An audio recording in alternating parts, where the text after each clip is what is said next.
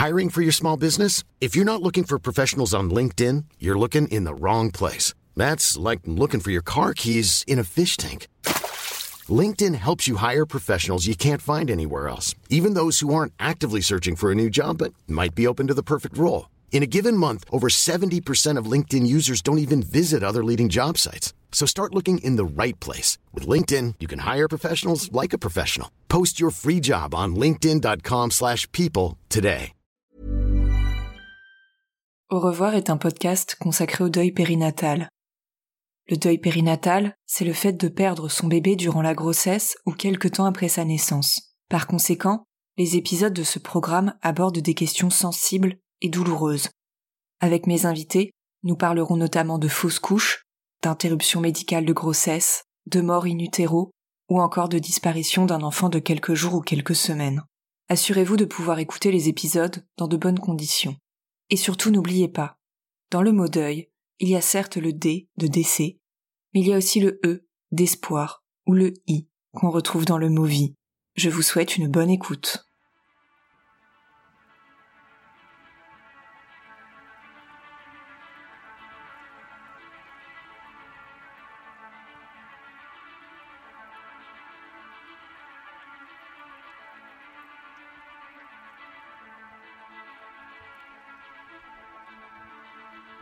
J'ai choisi le, poème de Victor Hugo qui s'appelle Demain dès l'aube. C'est un, un poème quand même assez connu. Déjà, c'était chouette de faire quelque chose connu. Et c'est un poème qu'il a écrit pour sa fille. Sa fille qui est décédée, pas, pas bébé, pas enfant, elle était jeune fille, mais mon papa a perdu sa fille. Donc je trouvais que le lien était, euh, était beau de prendre, le, de prendre ben, le, poème d'un parent, après tout. Et puis Victor Hugo, euh, il écrit, il écrit mieux que moi. Et je trouvais, j'avais très envie euh, d'avoir un titre poétique. Je bon, il y a un sous-titre à ma BD. Je trouvais qu'il était important pour que les personnes qui, veulent se la procurer euh, sachent exactement de quoi ça va parler quand même. Mais je n'avais pas envie d'un titre explicite. Je voulais que ce soit poétique. Je voulais que chacun un peu se l'approprie. Donc je suis allée chercher ce poème. Moi, j'ai pas choisi le titre en deux minutes. Hein. Et puis j'avais toujours ce poème qui me revenait. Et puis et puis l'or du soir qui tombe, tout à coup, bah, m'est tombé dessus. Et j'ai trouvé d'une poésie avec l'or du soir qui me faisait penser aussi aux étoiles. Enfin, je, je trouvais qu'il était matilté, c'était lui, c'était, c'était fini. Après ça, je pouvais plus changer. C'était le coup de cœur et je regrette pas du tout mon titre. Je l'aime beaucoup, en fait.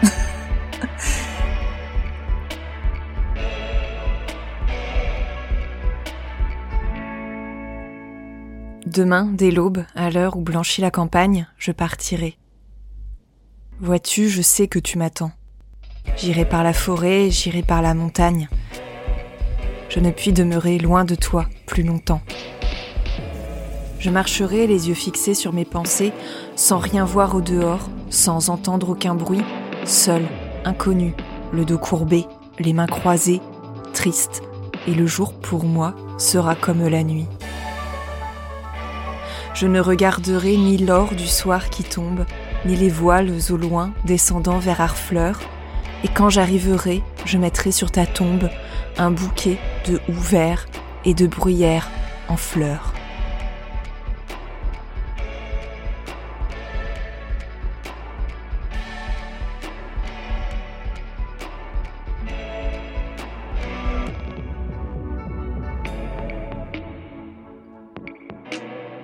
Ces mots, écrits en 1847 et publiés en 1856 dans le recueil Les Contemplations, sont ceux de Victor Hugo.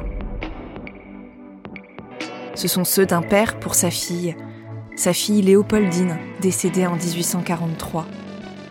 Il renvoie un deuil qui bouleverse l'ordre des générations. Il arrive effectivement que des enfants meurent avant leurs parents. Situation aberrante et illogique. Ces mots, une fois publiés, ils se sont envolés dans le domaine public. Et plus de 170 ans après avoir été écrits, ils viennent parler à celles et ceux qui veulent évoquer un autre deuil. Un deuil tout aussi aberrant et tout aussi illogique. Un deuil différent de celui que Victor Hugo a traversé suite au décès de sa fille de 19 ans, mais un deuil semblable en de nombreux points.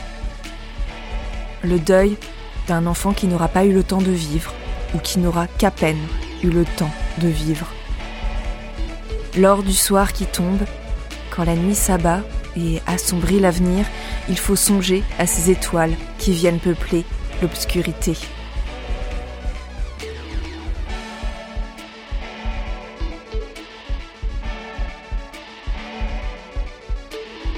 Corrigan, lors du soir qui tombe, une bande dessinée sur le deuil périnatal. Dans cet épisode, c'est la voix d'Anne que vous allez entendre. Anne a 34 ans et elle est illustratrice. Anne, vous la connaissez peut-être sous le pseudonyme de Corrigan, petit clin d'œil à ses origines bretonnes, puisque le Corrigan, c'est un petit lutin, créature légendaire de Bretagne. Il y a huit ans, Anne s'est transformée en Corrigan. Née dans une famille pour qui l'art a toujours été important, elle décide de quitter son ancien métier pour se consacrer uniquement au dessin, sa véritable passion. J'ai arrêté euh, le travail euh, que je faisais euh, quand j'étais enceinte de mon deuxième.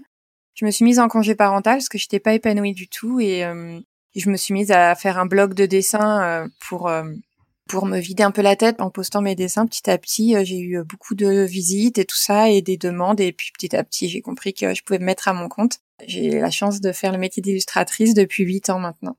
Sur les réseaux sociaux et sur son blog, Anne est notamment connue pour ses portraits de famille. Des familles bien particulières car elle compte souvent, parmi leurs membres, un petit enfant dont les ailes, ainsi esquissées par Anne, renvoient à la réalité du deuil périnatal. Mais l'illustratrice ne pensait pas, à cette époque, être à ce point plébiscitée par les parents endeuillés. C'est arrivé euh, un peu au hasard. Je commençais euh, au début de mon activité d'illustratrice, j'ai commencé très tôt les portraits de famille. Et en fait, euh, j'ai eu une personne qui m'a demandé un portrait en faisant apparaître son ange, son petit enfant qu'elle avait perdu. Ça m'a pas du tout dérangé. C'est pas quelque chose qui, qui me qui m'embarrassait, qui me gênait. J'ai été surprise, mais je l'ai fait sans souci. Et quand je l'ai posté, quand je l'ai publié, et ben en fait, euh, j'ai reçu des, dizaines de demandes euh, de, de, personnes qui, qui me demandaient la même chose. Et c'est à partir d'une personne qui m'a demandé ça que tout s'est enchaîné et que petit à petit, en fait, j'ai commencé à être connue pour ça. À la base, c'était pas du tout euh, calculé. Comme le dit Anne, tout cela n'était pas calculé. Et pourtant, ce n'était peut-être pas complètement une coïncidence que son chemin, en tant qu'illustratrice, croise celui du deuil périnatal. Certes, elle ne l'a pas vécu directement. Plus précisément, elle ne l'a pas vécu dans sa chair, dans son corps. Mais Anne y a malgré tout été confrontée lorsqu'elle était enfant. Je connais un peu le deuil périnatal parce que mes parents l'ont vécu et j'étais euh, j'étais assez grande pour m'en rappeler. J'avais huit ans et ils ont perdu ma petite sœur euh, au huitième mois de grossesse. Et puis alors c'est quelque chose qui n'a pas du tout été tabou chez nous je connaissais, j'avais quand même été bercée un peu avec euh, avec ça, mais par contre, euh, c'est tout. Je le connaissais que dans le, que, que dans ce cadre-là. Je j'avais pas du tout été sensibilisée à, à tout le reste. Euh, je pensais pas qu'il y avait autant de personnes concernées. Par exemple, quelque chose que je savais pas et en fait je m'étais même pas posé la question, c'est je ne pensais pas qu'une fausse couche précoce en fait pouvait autant euh, faire souffrir les parents et tout ça c'est le genre de choses que dont j'avais pas conscience moi j'avais compris pour mes parents euh, qu'à huit mois euh, au moment où ils s'apprêtaient presque à ce qu'elles naissent c'était très dur mais j'avais pas pensé aux fausses couches à, un mois deux mois trois mois et en fait j'ai beaucoup de parents qui viennent me voir aussi pour ces cas-là et ils m'ont ouvert les yeux aussi là-dessus pour Anne, le deuil périnatal a d'abord et avant tout été le deuil que ses parents ont traversé lorsqu'ils ont dû dire au revoir à cette petite sœur qu'elle n'a pas eu le temps de connaître. Puis cela est devenu la réalité de nombreux parents qui ont fait appel à elle pour immortaliser par le dessin ces portraits de famille au complet. Au complet, parce qu'ils figurent leur bébé parti trop tôt. C'est par exemple ce petit enfant qui, par le trait magique de Corrigan, veille sur ses frères et sœurs. Lorsqu'elle commence à réfléchir à sa future bande dessinée, une bande dessinée qu'elle ferait seule de A à Z, Anne se lance immédiatement un défi qui pour elle est aussi une évidence. Parler de deuil périnatal. Pour construire l'histoire de ces deux personnages, Roxane et Charles, Anne se nourrit donc des centaines de témoignages qu'elle a reçus, mais également de ses souvenirs. Ma bande dessinée, elle a commencé par ce thème euh, dans ma tête euh, parce que c'était évident pour moi que la première fois que je me lançais euh, toute seule, je commençais d'abord par par faire quelque chose pour ça, pour la sensibilisation, pour tous ces tous ces gens qui me font confiance tous les jours. Donc voilà, je ferai sans doute pas que ça dans, comme comme livre, mais la première, j'avais vraiment envie que ce soit sur ce thème parce que c'est le thème c'est pour ce thème qu'on vient beaucoup me chercher. Et visiblement, j'ai un coup de crayon qui correspond, qui qui qui va, puisque c'est ce qu'on c'est c'est moi qu'on vient voir. Et ben j'avais envie de rendre hommage par euh, par cette première bande dessinée. Et après, j'ai choisi les autres thèmes pour euh, voilà pour continuer mon histoire. Mais voilà, ça part de là.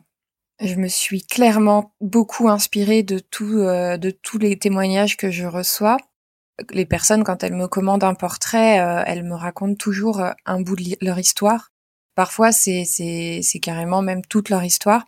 Bah, ça m'aide souvent à établir aussi euh, comment on va faire le portrait, mais finalement, ça m'a nourri aussi. Voilà, c'est, grâce à, tout ça que j'ai pu construire mes personnages, construire l'histoire. Même si le, le tout début de l'histoire, le, vraiment les premières pages, c'est, clairement l'histoire de mes mon papa et ma maman. Hein. Je me suis dit, euh, l'histoire que je connais le mieux pour commencer, c'est quand même celle euh, que j'ai le plus près.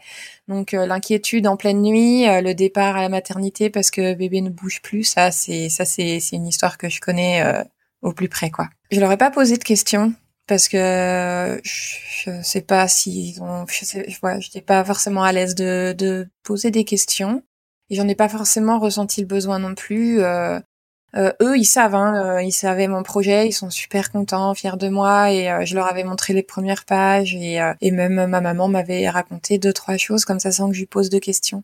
Mais j'ai pas, j'ai pas voulu qu'elle me raconte, enfin, qu'il me raconte en détail cette, cette nuit-là. J'ai fait avec mes souvenirs, mes souvenirs d'enfant en fait.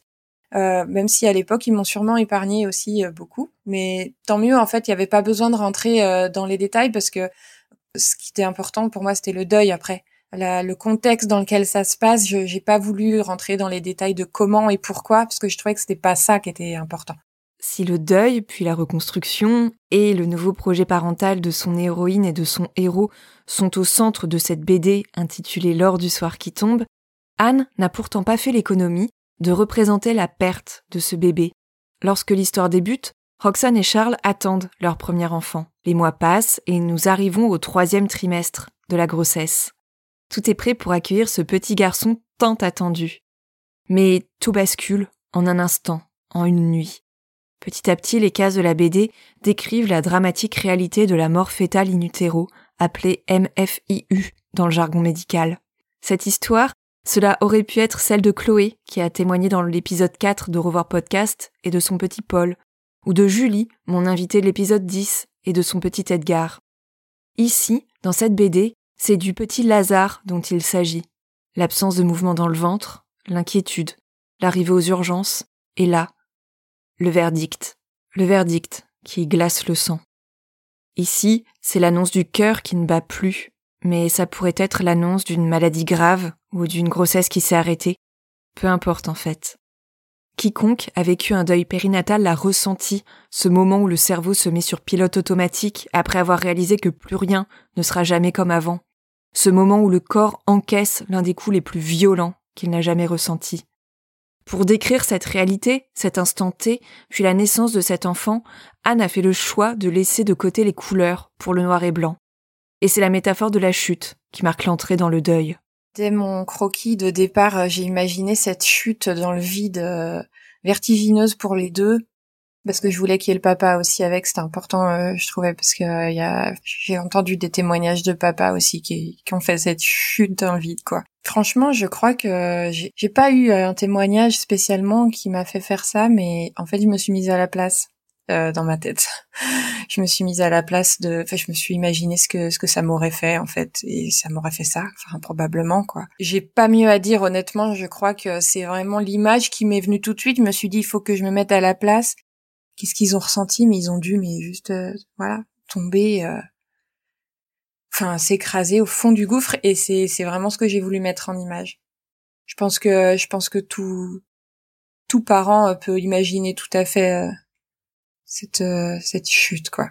C'était un choix graphique de de vraiment montrer le ce moment cette, bah, ce moment le pire quoi et en, en alternant les, les, cases noires et, et les cases et les cases avec des dessins pour pour vraiment montrer, percevoir qu'il y a, il y a un moment, je pense que ces personnes qui vivent ça à ce moment-là, elles sont, je pense qu'elles ont même des, des blackouts, des moments, elles savent même plus ce qui s'est passé, euh, tellement, euh, tellement c'est pas possible d'imaginer un jour que ça arrive, quoi.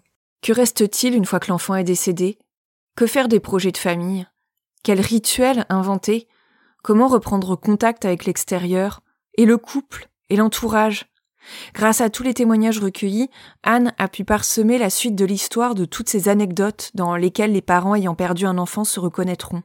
Si Charles et Roxane demeurent un couple très unis tout au long de l'histoire, ils ne vivent pas leur deuil au même rythme.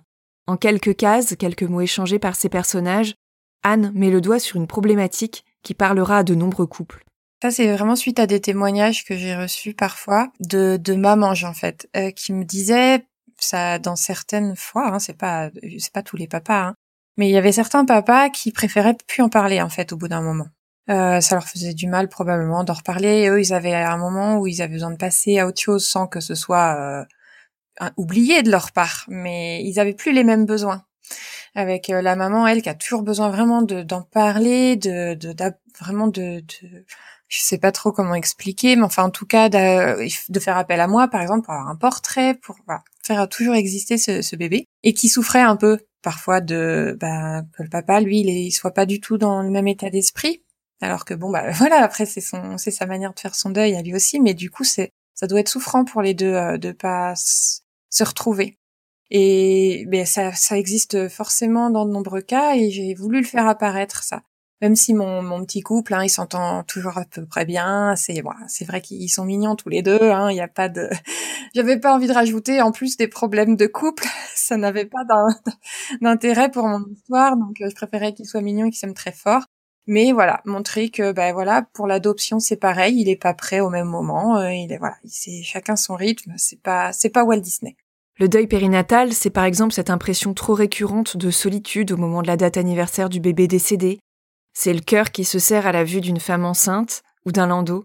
C'est une remarque qui se veut bienveillante mais qui se transforme en formule assassine. Par petites touches, Anne essaie donc aussi de sensibiliser celles et ceux qui n'ont pas vécu de deuil périnatal aux multiples émotions traversées par les parents qui le vivent. Euh, ma maman me racontait que elle, euh, par exemple, euh, après avoir perdu ma petite sœur dans les magasins, elle supportait plus de voir un enfant, quoi, une poussette, tout ça, elle supportait plus. C'était trop douloureux. Donc euh, c'est ce que j'ai voulu représenter euh, parce que c'est il y a pas qu'elle qui m'a dit ça, c'est puis c'est l'évidence en fait, c'est évident que ça va faire souffrir.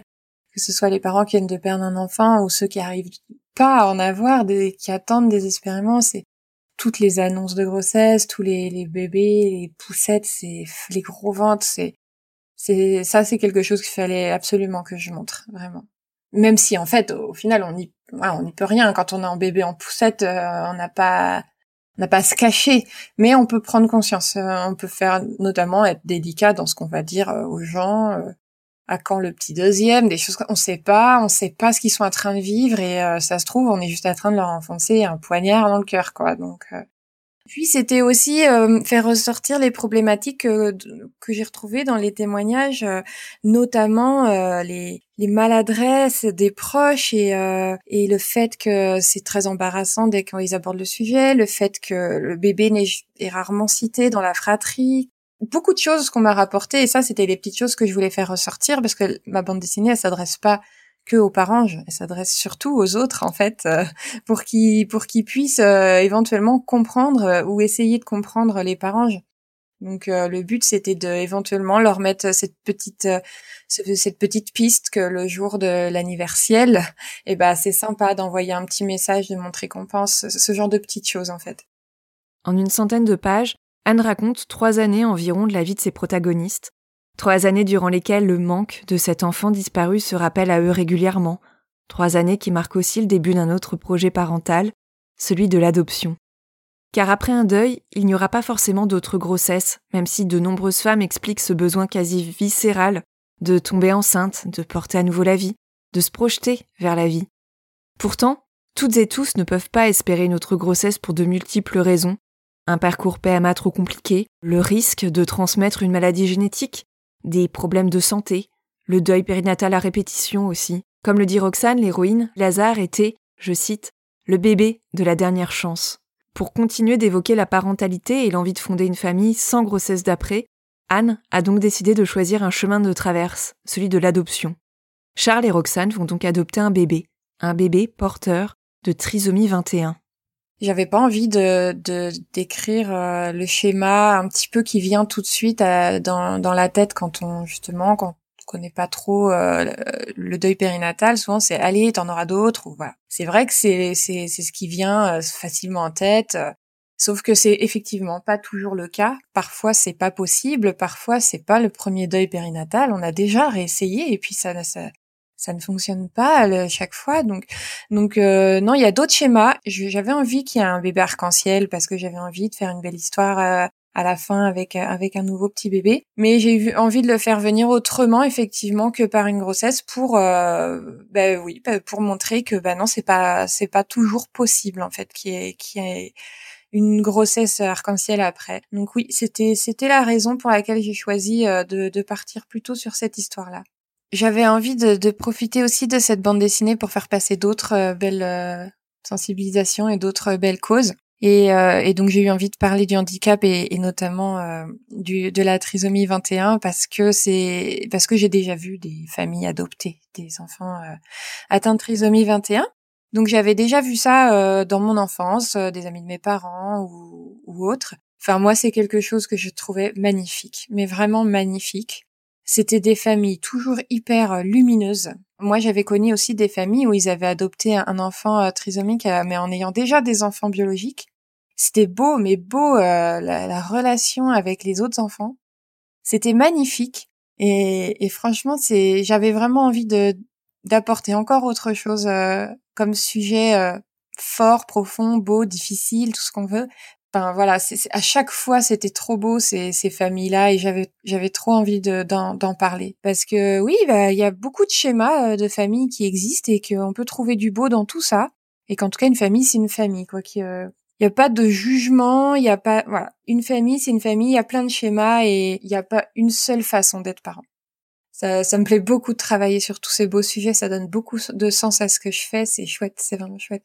Et je travaille également sur un autre livre sur le deuil périnatal qui m'a été commandé par une, euh, maman dans une association de Nouvelle-Calédonie. Euh, donc il aura des petits euh, des petits accents un peu de, soleil euh, ce, ce livre. C'est de métissage ce sera chouette. Pour Anne c'est important de mettre l'humain mais aussi la famille au centre de ses projets. En 2018 elle a par exemple illustré un jeu de cartes conçu avec Laetitia Michalik un jeu des sept familles pour parler des différents schémas familiaux que l'on peut retrouver dans la société.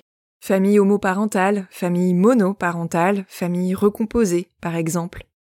Si lors du soir qui tombe est sa première bande dessinée, elle a aussi l'habitude, Anne, de collaborer à des ouvrages en lien avec des sujets difficiles, voire douloureux.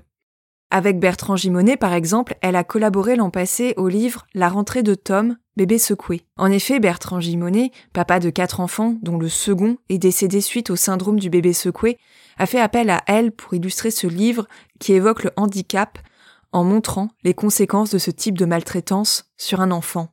Depuis quelques jours, Bertrand et Anne se sont de nouveau alliés pour évoquer le deuil périnatal dans un second livre jeunesse qui paraîtra prochainement. À destination de la fratrie, ce livre s'intitulera Léa, mon étoile filante.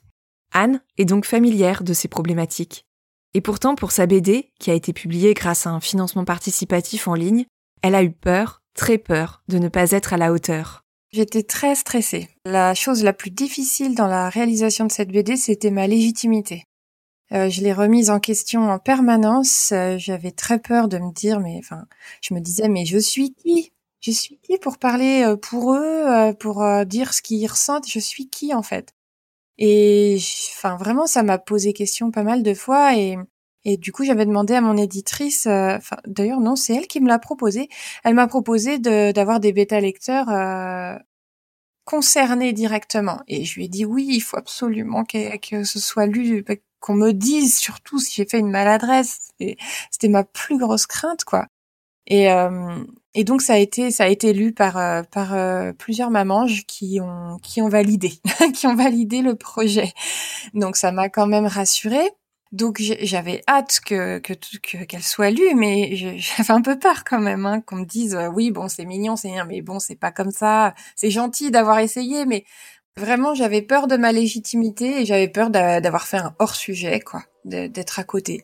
C'est dur sur un sujet aussi fort. Si je me trompe quoi, c'est c'est vraiment ça aurait été un plantage quoi total. Donc c'était vraiment pas le but. Donc voilà. Après euh, ma petite histoire elle finit bien tout ça. Donc ça je me disais ça c'est bon. Enfin voilà. Après euh, sur l'adoption normalement je pense pas avoir fait trop de bêtises parce que je me suis quand même un peu renseignée euh, voilà. Mais sur sur la, la, souffrance et les émotions ben je peux pas être à la place hein, donc c'était c'était pas évident ça. Ce n'était pas évident oui. Et pourtant elle l'a fait. Je te remercie, Anne, d'avoir mis le deuil périnatal au centre de ta première bande dessinée et d'avoir permis à cette thématique, si souvent passée sous silence, d'entrer un peu plus dans la sphère publique. Car cette BD, elle va passer de main en main.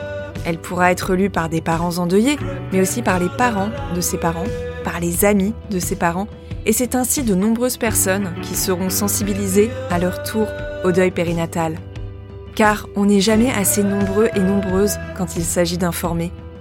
Alors même si tu as eu peur de ne pas être à la hauteur, je ne peux qu'applaudir des deux mains les projets comme les tiens. Si vous souhaitez découvrir le travail de Corrigan, vous pouvez vous rendre sur son site corrigan.com. Je vous rappelle que sa bande dessinée, Lors du soir qui tombe, est sortie en février 2021. Elle est disponible en ligne sur le site des éditions Elles et Graines.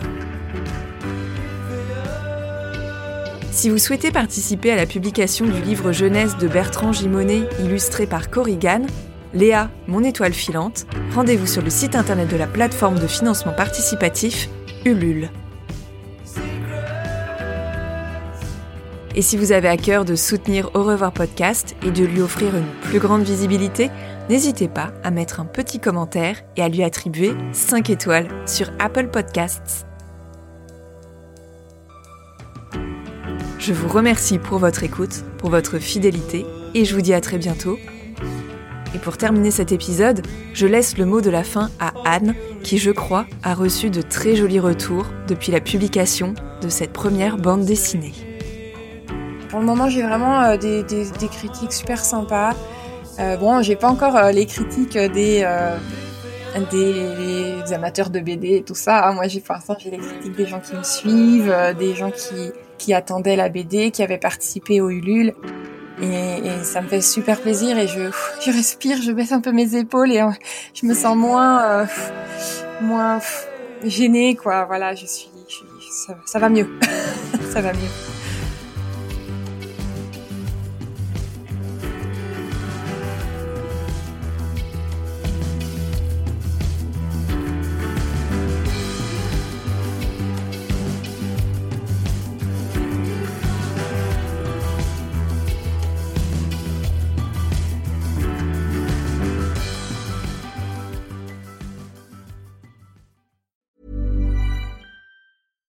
Deserves the best, and there's no better place to shop for Mother's Day than Whole Foods Market. They're your destination for unbeatable savings, from premium gifts to show-stopping flowers and irresistible desserts. Start by saving 33% with Prime on all body care and candles. Then get a 15-stem bunch of tulips for just $9.99 each with Prime. Round out Mom's menu with festive rosé, irresistible berry chantilly cake, and more special treats. Come celebrate Mother's Day at Whole Foods Market.